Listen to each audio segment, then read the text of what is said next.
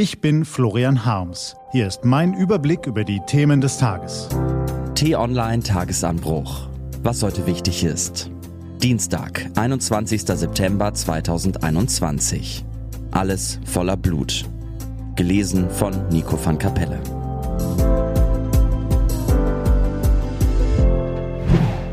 Zeit für eine besondere Geste. Wer die Vergangenheit nicht kennt, kann die Gegenwart nicht verstehen und die Zukunft nicht gestalten. Hat Helmut Kohl vor einem Vierteljahrhundert gesagt und heute ist sein berühmter Satz ebenso wahr wie damals. Ohne ein starkes Europa stünde Deutschland ziemlich verloren in der Weltgeschichte rum. Und ohne ein gedeihliches Verhältnis zu den Nachbarstaaten der EU ist in unserer bewegten Weltregion kein dauerhafter Frieden möglich.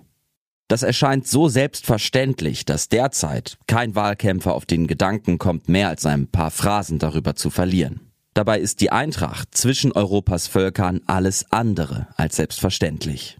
Wer auf einem Kontinent aus unzähligen Kulturen sicher leben will, muss verstehen, was die Bürger anderer Staaten bewegt, warum sie manchmal dünnhäutig reagieren und wann ihnen eine freundschaftliche Geste besonders wichtig ist. Der Zeitpunkt für eine besondere deutsche Geste an die Bürger der Ukraine ist jetzt.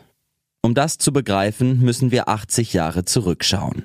Der deutsche Überfall auf die Sowjetunion lag noch keine drei Monate zurück, als die Wehrmacht am 19. September 1941 in Kiew einmarschierte. Gefolgt von rund 120 Männern des Sonderkommandos 4a der Einsatzgruppe C. Was wie eine Abteilung von Bürokraten klingt, war in Wahrheit ein Trupp der nationalsozialistischen Todesschwadronen. Ehemalige Polizisten, Juristen und Gestapo-Männer mit dem Auftrag, die jüdische Bevölkerung Osteuropas auszurotten. Sie führten ihn mit glühendem Eifer und kaltem Gemüt aus. Als sie in Kiew anrückten, hielten sich dort noch rund 50.000 Juden auf, überwiegend Frauen, Kinder und ältere Männer. Mehrere Bombenanschläge des sowjetischen Geheimdienstes dienten den Eroberern als willkommener Vorwand. Sie würden umgesiedelt, gaukelten sie den Juden vor und ließen sie in kilometerlangen Kolonnen aus der Stadt marschieren. Wassili Großmann und Ilja Ehrenburg berichten in ihrem monumentalen Schwarzbuch über den Genozid an den sowjetischen Juden. Seit dem frühen Morgen bis in die späte Nacht hinein bewegten sich so viele Menschen auf der Fahrbahn, dass es schwierig war, von einer Straßenseite auf die andere zu gelangen. Dieser Todesmarsch dauerte drei Tage und drei Nächte. Die Stadt verstummte. Ziel der Kolonne war Babi Yar, die Altweiberschlucht vor der Stadt. Dort ließen die Männer des Einsatzkommandos die Menschen in Gruppen antreten. Die Henker stellten die Todgeweihten am Rande eines tiefen Abgrunds auf und erschossen sie von hinten. Die Körper stürzten den Steilhang hinunter, die kleinen Kinder wurden bei lebendigem Leibe in die Schlucht gestoßen. 33.771 waren es am Ende. So meldeten es die Täter pflichtschuldig an ihre Vorgesetzten in Berlin. 33.771 Menschen ermordet am 29. und 30. September 1941. Das größte einzelne Massaker an Juden, für das die Wehrmacht mitverantwortlich war. Es folgten viele weitere.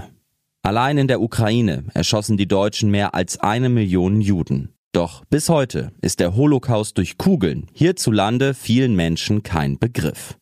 Auschwitz und Dachau, damit verbindet man etwas, aber Babi Yar, Odessa, Tscharkow, es sind blutgetränkte Namen. Namen unendlichen Leids und Namen deutscher Schande. Wer heute die Ukraine besucht, wird fast in jeder Familie auf Erinnerungen an Vorfahren treffen, die den deutschen Überfall vor 80 Jahren nicht überlebten. Dass die Bundesrepublik heute trotzdem in Osteuropa hohes Ansehen genießt, ist mehr als ein Wunder. Es ist die Kraft der Vergebung, die uns dort entgegenwächst, und es ist an uns, sie mit Dankbarkeit, Anteilnahme und Verbundenheit zu beantworten. Bundespräsident Frank-Walter Steinmeier reist Anfang Oktober in die Ukraine, um an einer Gedenkveranstaltung in Babi Yar teilzunehmen. Ein starkes Signal, aber nicht genug für unser Land. Frieden und Stabilität in Europa erhalten wir nur alle gemeinsam, indem wir uns auf unserem bewegten Kontinent füreinander interessieren, indem wir um die Schrecken der Geschichte wissen und Lehren daraus ziehen.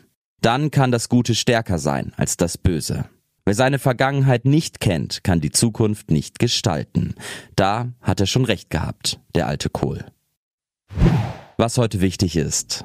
Die T-Online-Redaktion blickt für Sie heute unter anderem auf diese Themen. Vereint gegen das Virus. Heute beginnt die 76. Generaldebatte der Vereinten Nationen in New York. Nur noch fünf Tage bis zur Bundestagswahl, Zeit für eine Wahlkampfbilanz. Und Klima, Soziales, Digitales. Die Aufgaben für die nächste Bundesregierung sind riesig. Wir wollten deshalb von den wichtigsten deutschen Ökonomen wissen, was sich in Deutschland dringend ändern muss. Diese und andere Nachrichten, Analysen, Interviews und Kolumnen gibt's den ganzen Tag auf t-online.de. Das war der T-Online Tagesanbruch vom 21. September 2021, produziert vom Podcast Radio Detektor FM. Den Tagesanbruch zum Hören gibt's auch in der Podcast-App Ihrer Wahl kostenlos zum Abonnieren. Ich wünsche Ihnen einen frohen Tag. Ihr Florian Harms.